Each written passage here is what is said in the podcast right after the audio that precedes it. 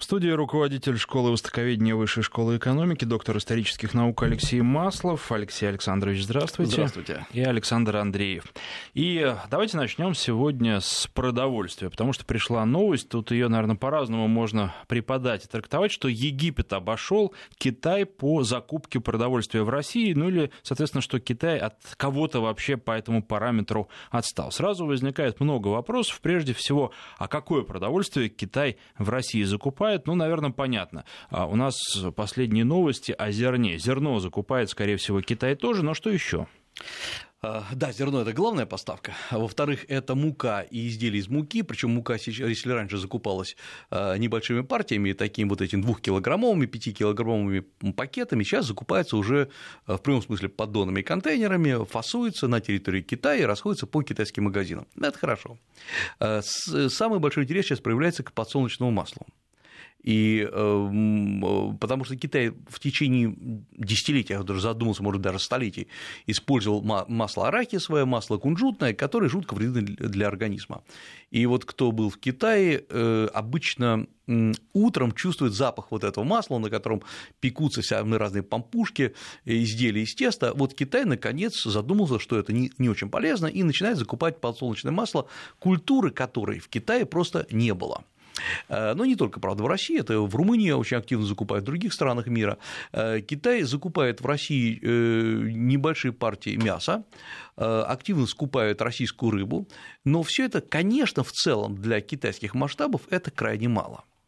И эм, Египет обогнал э, в данном случае Китай не потому, что э, что-то где-то вот, э, ну, Египет такой, такой активный, а потому что у Китая очень много других партнеров, кроме России.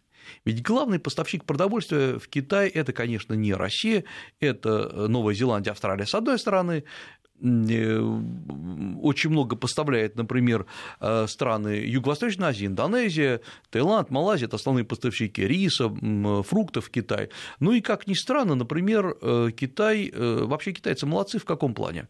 Они никогда не складывают все яйца в одну корзину и никогда не привязываются ни к одной стране, чтобы ни, ни от кого не зависеть. В этом, может быть, одна из э, главных особенностей китайской внешней торговой политики.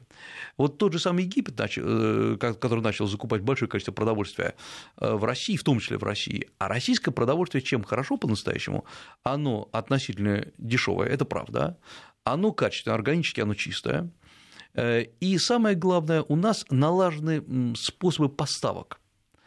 Э, и, э, но Египет при этом привязался к России, и ему будет тяжело отвязываться. Для нас хорошо, для Египта плохо. В Китае другая история. Китай время от времени тасует страны-партнеры. Я просто расскажу, как это делается, вот на примере продовольствия, поскольку уже об этом заговорили. Долгое время основным поставщиком фруктов в Китае был Вьетнам. Казалось бы, это очень логично, Вьетнам рядом, в Вьетнаме, э, в общем, много пустых незадействованных полей, Вьетнам производит фруктов значительно больше, чем может сам потребить, и Вьетнам, в общем, держал, моноп... Ну, если не монополию, то, по крайней мере, если не ошибаюсь, около 40% э, рынка Китая это были вьетнамские фрукты. Э, Причем самые разные, от экзотических папая и дуриана э, до э, вишни, черешни, всего клубники и так далее. Что произошло потом? Внезапно в прошлом году, на первом, в 2017 году на первое место выходит Чили. И, казалось бы, в чем выгода? Чили вообще далеко. Во-вторых, Чили в Чили нет такой системы классной упаковки, поставки. Э, но Китай, судя по всему, специально допустил Чили. Чили стал сейчас э, страной номер, а, номер один по поставкам фрукты, фруктов в Китай, потому что и сразу же Вьетнам начал снижать э, цены на поставки фруктов в Китай. У Чили, честно говоря, снижать некуда, там и так все дешево, потому что рабочая сила дешевая. Чили это, кстати говоря, единственная страна в Китае, которая сумела сформировать свой бренд. Это довольно забавно. Потому что, ну, вы знаете, это и в России есть, когда спрашивают, где товар произведен, откуда приехал арбуз, из Астрахани или вот выращен где-то тут, в Подмосковье. А в Китае тоже спрашивают сейчас, э, и я не знаю, как, что является вот таким вот хорошим показателем, ну, например, считается, что хороший дуриан, который мало кто из россиян может перенести из-за специфического запаха, э, вот хороший – это малазийский и вьетнамский, а плохой куда-нибудь, и вот он из Вьетнама как раз. А Чили – это единственная страна Латинской Америки, которая сформировала свой бренд в Китае. И китайцы спрашивают, это откуда, если с Чили берут сразу? В Китае вдруг внезапно проснулся интерес к чилийскому вину. Китайцы вообще очень мало пьют вина, и это считалось ну, таким низким напитком долгое время, потому что напиток должен быть, ну, как китайцы же люди прагматичные, напиток должен влиять сразу на мозг. Поэтому э, китайцы гордится тем, что, по крайней мере, по китайским эм, поверьям, в Китае было впервые изобретено то, что мы сегодня называем бренди или виски, то есть выдерживание разных вот водок, вин, ликеров в бочках дубовых и самых разных, чтобы они пропитались.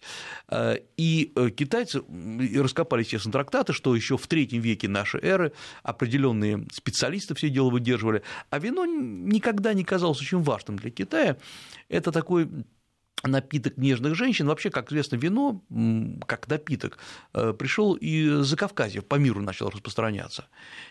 И вина привезли когда-то французы в Китай в 80-х годах 20 века, сделали плантации, причем хорошее вино, хороший виноград.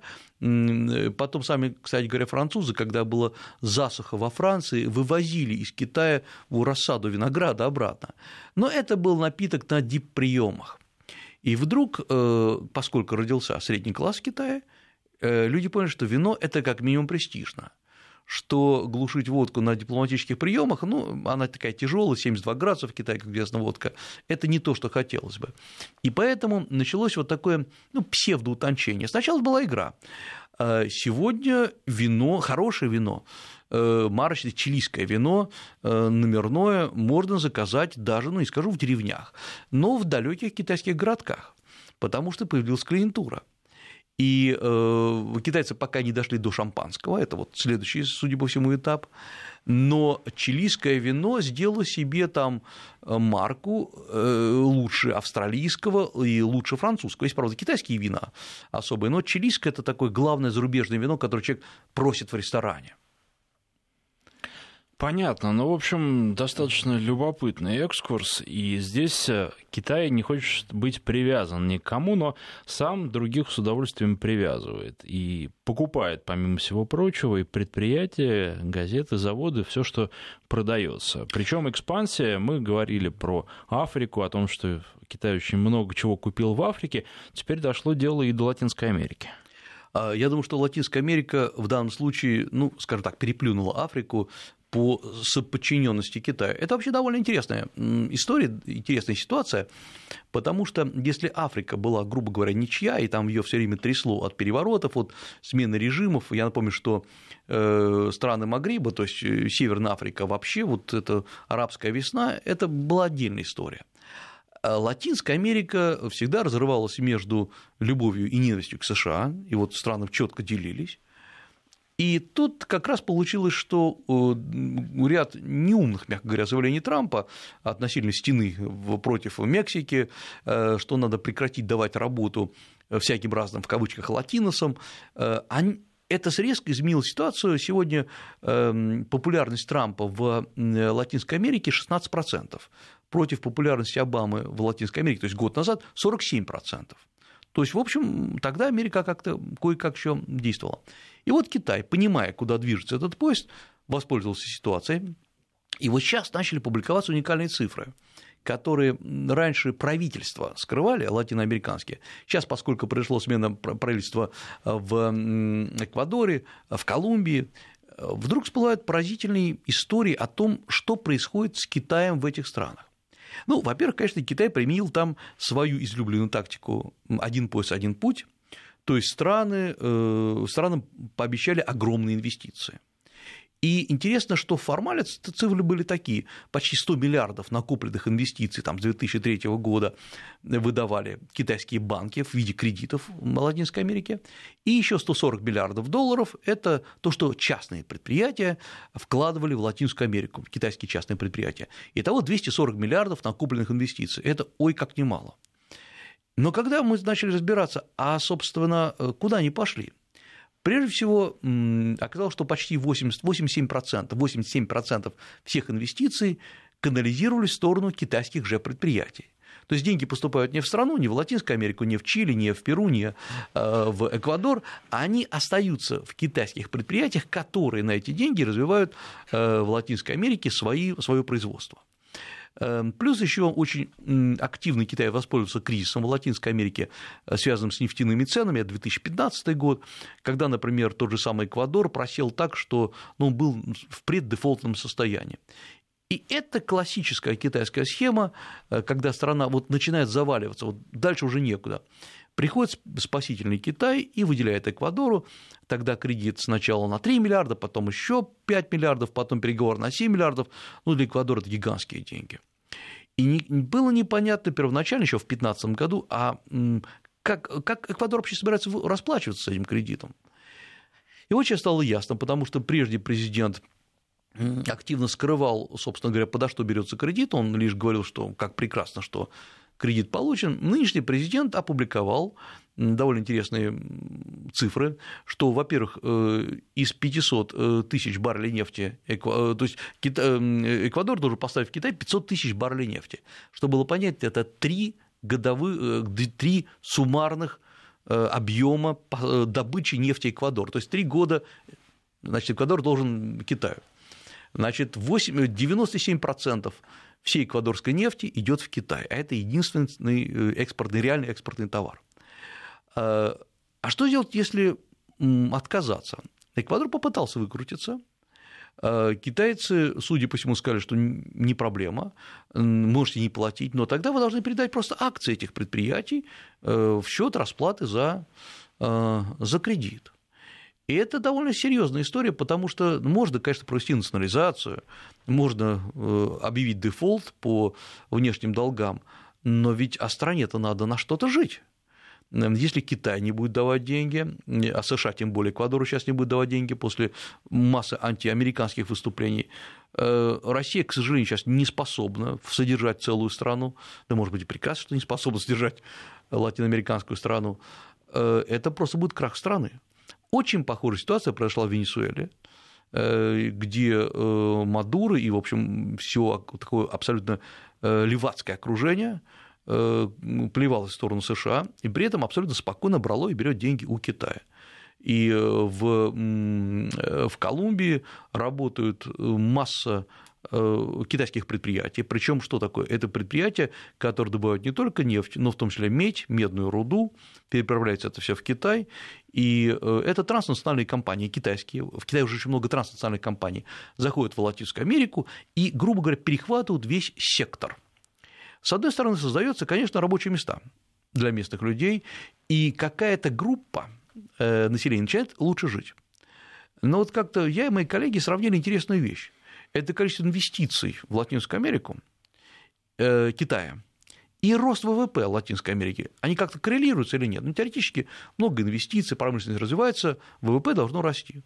Оказывается, что в целом вот по этим странам и по Чили, и по Перу, и по э, Эквадору, Колумбии ВВП это не особо растет, а вот инвестиции растут. Это значит, что, в принципе, вот эти инвестиции особо не оживляют, не оздоравливают местную экономику, зато привязывают ее к Китаю. И вот эта история очень резко начала раздражать США. Э, буквально вот на днях начался прошел визит э, Тиллерсона, геосекретаря США в Латинскую Америку. Э, Тиллерсон был, он молодец, он сначала выступил на территории штата Техас, в своем родном университете, это штат Остин, университет Техас в Остине, где начал говорить, а я напомню, что там много довольно латиноамериканцев, начал говорить о том, что э, беря деньги у Китая под краткосрочные э, выгоды, вы теряете долгосрочную свободу. То есть он предупреждал латиноамериканские страны, что вот э, надо как-то поберечься. Но проблема заключается в том, что Китай приходит и реалии дает деньги – США не может из госбюджета, у США нет такого механизма из госбюджета забросить деньги в Латинскую Америку. Все, что может делать США, как мы уже говорили, это стимулировать компании американские приходить в Латинскую Америку, вкладывать, но, э, и они там действительно активно работают. Но проблема-то в том, что сегодня Китай отжимает основные самые интересные куски – нефть, медь, эм, перевозки транспортные у американских компаний. Началась борьба за Латинскую Америку. Это крайне интересно, потому что все думали, Китай ринется в основном в Европу. А Европа оказалась очень аккуратной и мониторила все, что вкладывает Китай. Вот она начала это мониторить, э, на самом деле только с прошлого года, но там довольно много экспертов, специалистов по Китаю, э, которые понимают, как действует Китай. Там много китаистов профессиональных, э, таких не те, которые занимаются исключительно Конфуцием и древним Китаем, а те, которые понимают всю логику исторического развития. И, судя по всему, были сделаны разумные выводы, что не надо завязываться серьезно с китайскими э, инвестициями, кредитами, а вот страны, которые не имеют своего, своей системы экспертизы и самозащиты, они оказались подвержены вот этому китайскому влиянию. Э, и речь идет, конечно, Латинская Америка, и то, что значит, мы уже упоминали, Африка. И я думаю, что именно за счет этого Китай и будет окружать Америку э, вот этим своим агрессивным экономическим напором. То есть, получается, Китай залез в подбрюшье Америки, потому что Латинскую Америку очень часто так называют, в подбрюшье Соединенных Штатов, и ему за это ничего не будет, потому что американцы ничего не могут в этой ситуации сделать. Или все таки они будут бороться за Латинскую Америку и каким-то образом досаждать Китаю? Э, они начали бороться. Во-первых, им очень больно, американцам, потому что всегда э, считалось, что Латинская Америка, да, они там бузят часто, э, но они свои.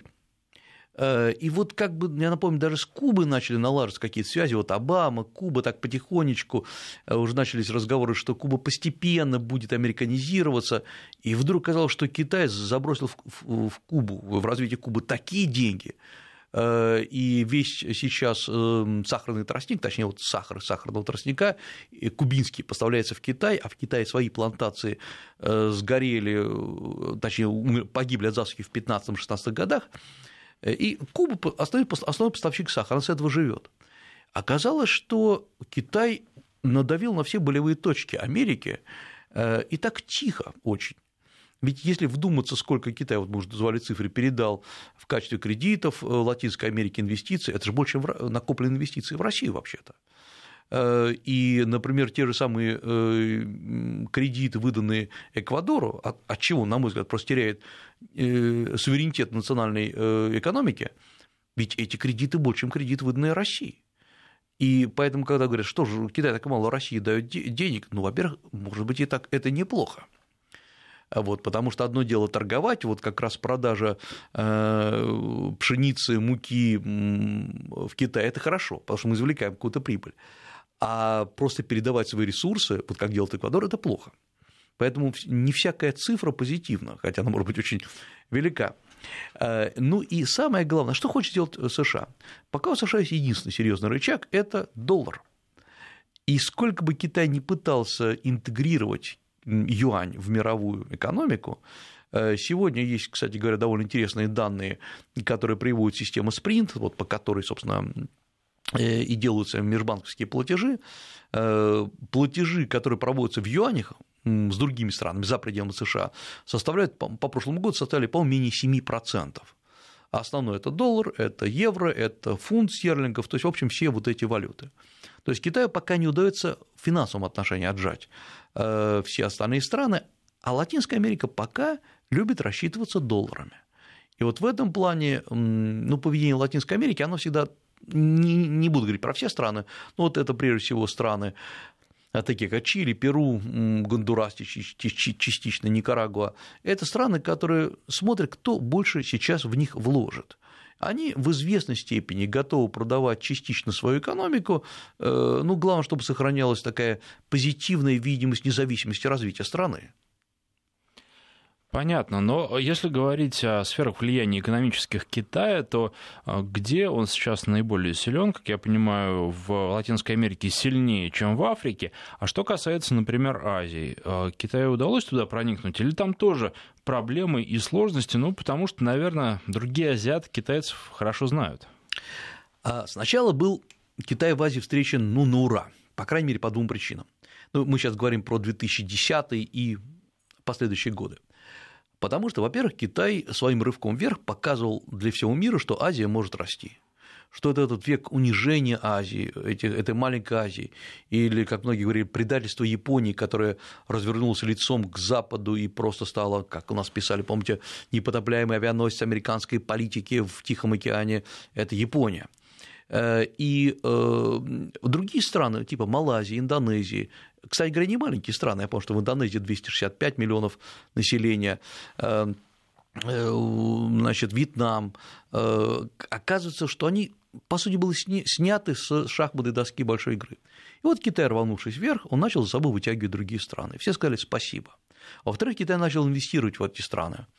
Э, покупать и в Индонезии целые э, нефтяные разработки, э, работать активно с Малайзией, инвестировать в, во Вьетнам. Китай, по сути дела, с Америкой оспаривает первое место как инвестор там. И все говорили хорошо. И потом началось, вдруг начали страны понимать, что Китай по сути, воспроизводит ту политику, э, с которой он работал всегда в течение многих столетий, когда Китай был велик и сильно могущественен. То есть Китай готов инвестировать, он сильно вкладывает деньги. деньги как мы уже говорили, в основном поступают китайским же компаниям, э, но при этом Китай формирует свое лобби, ну, чтобы, и не потому, что вот он так вот хочет, а потому что ему надо как-то обезопасить свои инвестиции. Ему уже не хочется переворота в каких-то странах. Вот вспомните, почему сейчас Китай так серьезно с Мальдивами начал, озаботился. Формально Мальдивы, конечно же, это территория ну, близкая к Индии, но это и есть, собственно, часть Южной Азии, и Индия, ну, в известной степени выступала патроном Мальдив. И э, когда э, в связи вот с тем, с той ситуацией, я напомню, сейчас в Мальдивах, по сути дела, идет переворот государственный, и э, когда Индия, мальдивские лидеры обратились к Индии, чтобы они вели свой военный, по сути дела, патронаж над Мальдивами, Китай, это, по-моему, сегодня, вчера, заявил, что если Индия применит военную силу, то Китай тоже будет вынужден вмешаться. Ну, если мы так вспомним по карте, где Китай, где Мальдивы, где Индия, ну, Китай далек от Мальдив, кто там, кто, кто был, ездил, тот, наверное, по крайней мере, не видел там особой китайской культуры. А почему Китай так вдруг вот напрягся? Потому что Китай начал рассматривать ряд регионов, Мальдивы в том числе, как сферу своего влияния. И самое главное, сферу своей безопасности поскольку вокруг Мальдив проходит целый ряд транспортных путей, в том числе подвозка Китаю и нефти, и продовольствия, поэтому Китай очень жестко стал выступать против всех вот этих вот э, попыток хоть как-то раскачать ситуацию, и чтобы какая-то страна, ну, Индия в данном случае, влияла на ситуацию. Э, вот это как раз очень характерный момент, и сегодня многие страны в Азии, ну, Индия вообще резко против китайских инициатив выступает, многие страны, формально приветствуя китайскую инициативу «Пояс и путь», начинают задумываться, что в принципе, чем в принципе придется пожертвовать. Ведь Китай не добрый спонсор, поэтому что-то придется платить обратно. У нас э, совсем немного до новостей остается времени, и такой вопрос, возвращаясь к муке. Вы сказали, что прям поставляли упаковками там по 2 килограмма, и бренды тоже были в Китае наши, то есть можно было прийти, вот там найти, я не буду уж называть бренды, но тем не менее увидеть то же самое, что и у нас на прилавках. Сначала были бренды, очень коротко отвечу, а потом эти бренды внезапно стали китайскими. Китайцы, по сути дела, перештамповали российские бренды, но, может, об этом еще поговорим. Руководитель школы востоковедения Высшей школы экономики, доктор исторических наук Алексей Маслов. Прерываемся на выпуск новостей. Минут через 2-3 продолжим. Руководитель школы востоковедения Высшей школы экономики, доктор исторических наук Алексей Маслов и Александр Андреев. И вы знаете, вот а, пока мы говорили, пришла еще одна новость, и здесь прям по Высоцкому. Ты их в дверь, они в окно. Потому что канцлер Германии Ангела Меркель а, выразила обеспокоенность возможностью роста политического влияния Китая на Западных Балканах. А в чем дело? Дело в том, что Китай, оказывается, тоже так же, как обычно, тихой сапой, а, прикупил а, крупнейший в Греции порт в Пирее. Да, это правда. А, я, конечно, удивлен, что Меркель только что об этом услышала, поскольку все об этом говорили еще в прошлом году. Э, может быть, там до, доверху доходит очень долго эта э, новость. Она была занята переговорами, у них там ведь бесконечные переговоры сейчас продолжаются. Да, да, да. Ну, я понимаю, что э, там масса беженцев на улицах, и что с ними делать, это реально большая проблема. Э, я, э, я сейчас даже не про Китай хочу сказать. Я хочу э, просто понять, о чем думает в реальности Европа вот разменивая действительно великие европейские ценности, достижения цивилизационные, культурные, коммуника... коммуникационные, что ли, вот это вот э, э, европейское достоинство, э, внезапно где-то произошел потрясающий сбой. И это, наверное, должно быть э, предметом анализа и научного, и экспертного. И, с одной стороны, Европа вдруг поверила в то, что те ценности, которые она проповедует, некогда великие ценности, они разделяются абсолютно всем миром. Это часто бывает, когда великий человек считает, что все остальные столь же умны, и столь же креативны, и столь же, наверное, как он сам. А вот когда к нему приходит какой-то хам, стуча грязными сапогами, э, этот человек, наверное, полагает, что э, это шутка, это какая-то шутка. Это просто вот как интеллигент может однажды взять и утонченно выругаться матом. Это вот ну, такая, такая стилистика неправильная, и вот когда пришли масса людей по-настоящему другой цивилизации, именно другой, не хуже, не лучше, она просто по-другому устроена. Я сейчас про беженцев. Одну волну Германия переварила, это были вот турецкие э, переселенцы, она их интегрировала, потом пришли сирийские, э, вообще арабские в целом, как пришли они в, э, во Францию, которую Франция не переварила, и вряд ли сирийских беженцев Германия переварит. И оказалось, что цивилизация размывается. И при этом, если бы это был бы один удар, это еще ничего. Вот еще один, еще один удар – это Китай. Беженцы приходят со своими проблемами, и, по сути дела, собой нагружают Европу. Я, к сожалению, сам видел ряд, например, замечательных, замечательных греческих островов, это было в прошлом году, которые в прямом смысле были загажены э, поселенцами, которых, потом, которых временно делали там лагеря, их потом переселяли, но, к сожалению, в общем, э, экологически, чисто эстетический ущерб был нанесен. Но вот приходит Китай, который по-другому, он, он не переселяется. Не сказать, что количество китайцев резко выросло в Европе или в США, тем более, кстати говоря, не выросло в России, в отличие от того, что многие говорят. Нет, это ничего не растет. Зато э, Китай начинает очень грамотно, как мы уже говорили, захватывать в той же самой Европе ключевые позиции. И Европа эм, рассуждала долгое время о Китае, кстати говоря, так же, как и Россия, с такой философско-эстетической точки зрения. Э, великая страна, мудрость, постижение, э, медитации, тайдитюань, китайский чай. Э, и вот это как-то вот сформировало такую позитивную картинку. Китай не так устроен. Китай устроен значительно лучше, чем мы о нем думаем. Китай значительно лучше адаптирован к, вот к этому вызовам человечества – и когда Китай видит кусок, который можно взять, он его берет. Так вообще должна быть устроена цивилизация, потому что это единственный способ выживания.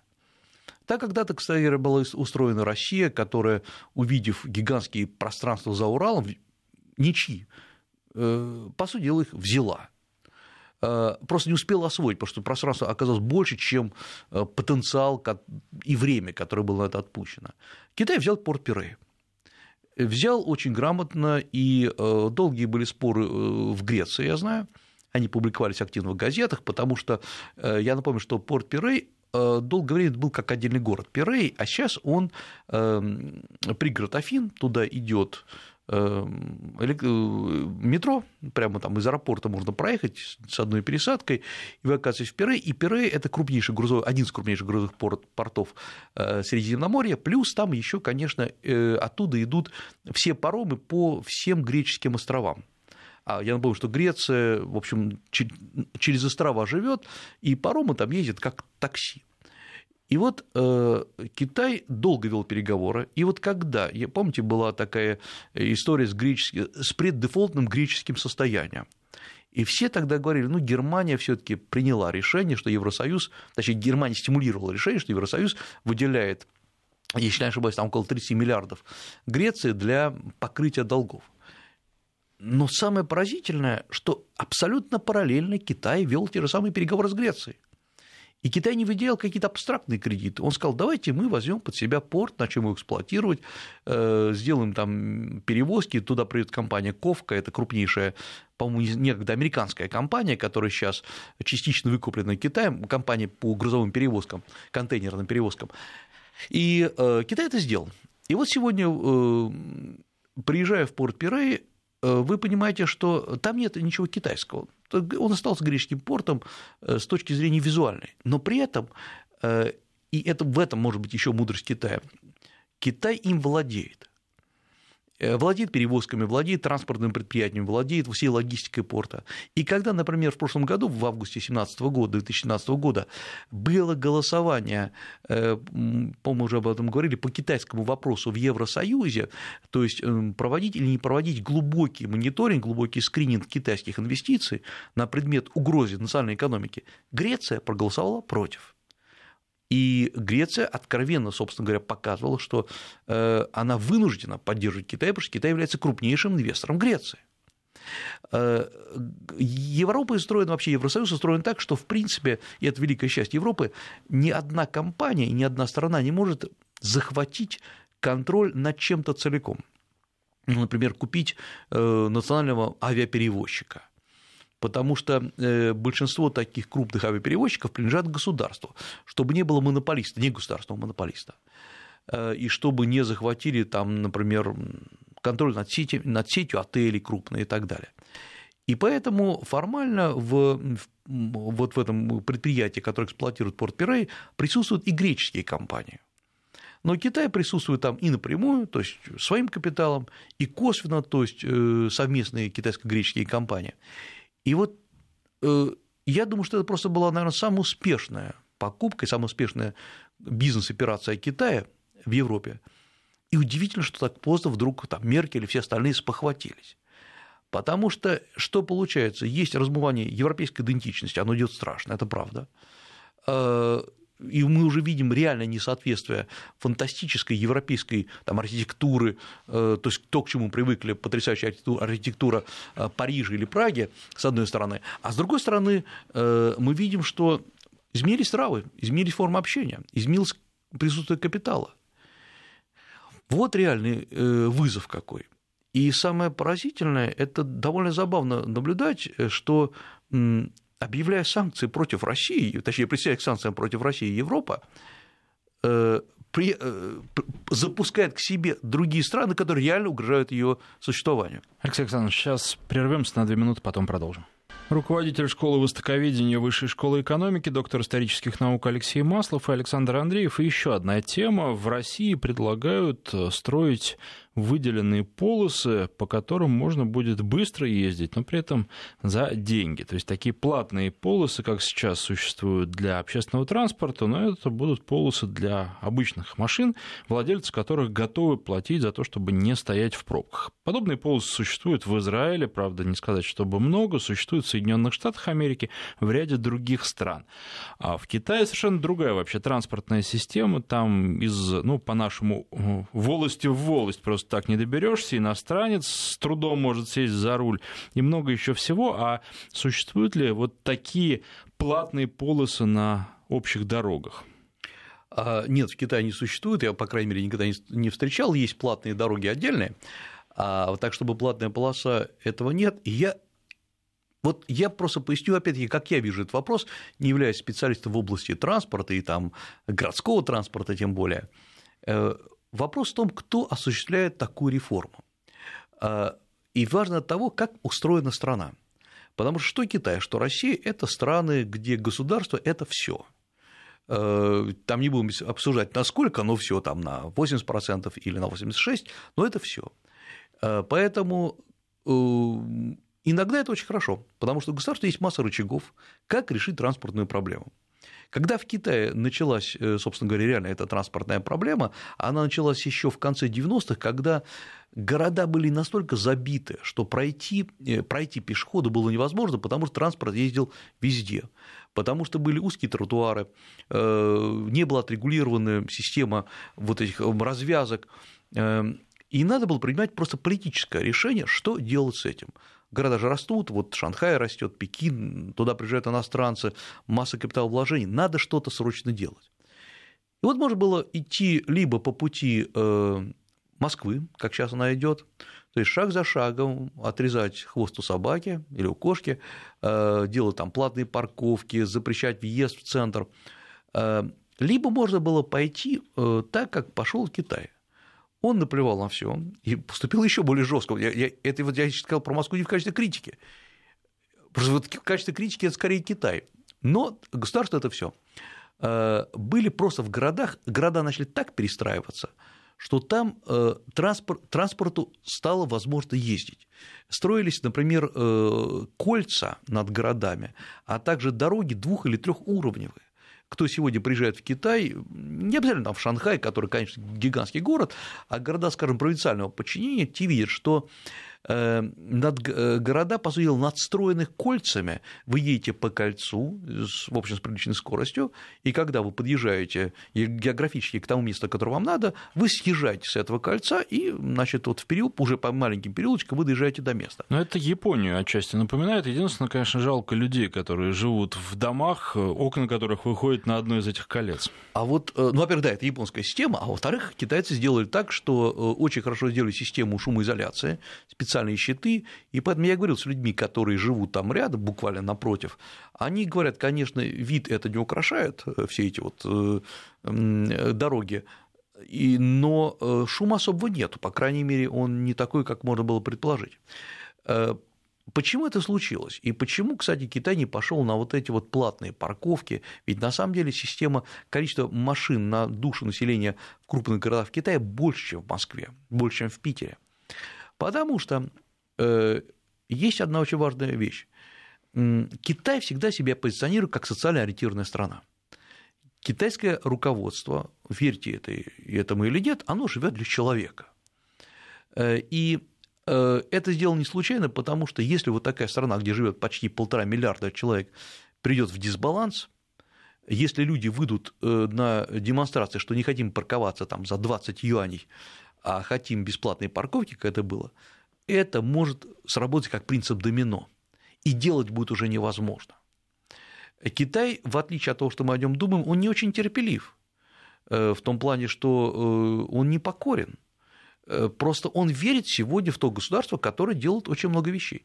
Кстати говоря, обращу внимание, я помню, что многие дороги китайские, плат, первые платные дороги, которые тоже вызывали массу возмущения, в основном эти, как всегда, дороги из аэропорта в город, они э, начали в 90-е годы делаться платными.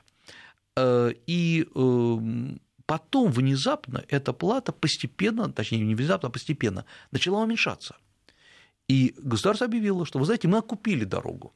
Но чтобы ее поддерживать, да, там надо платить, вот, скажем, не 20 юаней, грубо говоря, не 2,5 э, доллара, а полтора доллара. И дороги остались платными. Но при этом психологически это был очень сильный эффект. Государство окупило, государство не хочет зарабатывать на нас, оно на другом зарабатывает. Китай сильно зарабатывает на другом. И вот это вот идея о том, что давайте сделаем, были такие идеи в Китае, платные парковки, или сделаем в Китае платные полосы. Это года три назад в Китае обсуждалось, поскольку время от времени проблема возвращается, она не решена. все таки опять-таки, количество машин растет, парк машин растет, э, она сразу отбрасывается властями. Э, в Китае э, платные парковки, например, только, ну, как обычно, у ресторанов, у, э, есть многоярусные парковки, есть механические парковки, это где вот этот механический, механическая лапа захватывает машину, ставит, так сказать, в стойло куда-то. И это связано с тем, на мой взгляд, почему я начал не с проблемы транспорта, а с проблемы структуры государства. Государство всякое для себя решает, в какую сторону оно себя позиционирует. Либо оно давит этот народ, либо оно дает ему свободу предпринимательства, вот это США классическое, ребята, давайте, вы готовы платить за платную полосу? Вперед. В Израиле, готовы какая-то компания взять на себя реконструкцию дороги, собирать за это деньги, чтобы разгрузить, отлично. Либо государство, вот как в Китае, говорит, вы знаете, да, мы контролируем все от начала до конца, просто от начала до конца, но при этом мы четко понимаем, мы никогда не нарушим вот эти социальные договоренности с нашим народом, и мы делаем так, чтобы ему было жить как минимум не хуже. И сегодня, пока в Китае это происходит, народ как минимум живет не хуже. Дороги – это, кстати, хороший, хороший показатель, хотя я напомню, что в Китае машины э, процентов в среднем на 10-15 дороже, чем в России, те же самые аналогичные. Это тоже ограничительная мера, чтобы нельзя было просто так ее купить. Э, когда-то Китай, наверное, дойдет и до сингапурского образца, когда вместе с покупкой машины вы покупаете еще и место для парковки, которое может стоить дороже. А в Китае разыгрываются на аукционах номера, то есть вы можете купить э, машину, а номера у вас нету. И в, эм, э, в Шанхае вы можете... А можно сначала купить номер, а уже потом подкопить и машину? Можно, никаких проблем. И так многие делают. Например, в, в Шанхае вы просто заходите на сайт, есть биржа номеров, или вам нравится номер там три девятки, самый лучший, э, ради бога, там 1070 долларов, и номер ваш, вот, если вам не нужен такой номер, ну, 2-3 тысячи долларов, либо становитесь в очередь, а в, в Пекине разыгрываются на аукционе. И может там год-полтора разыгрываться, а он бесплатный, вы регистрируетесь, разыгрывается на аукционе, и если вам не выпадает этот номер, у вас есть машина, она без номера, она стоит. Э, то есть Китай хитро регулирует, но самое главное, все по-честному.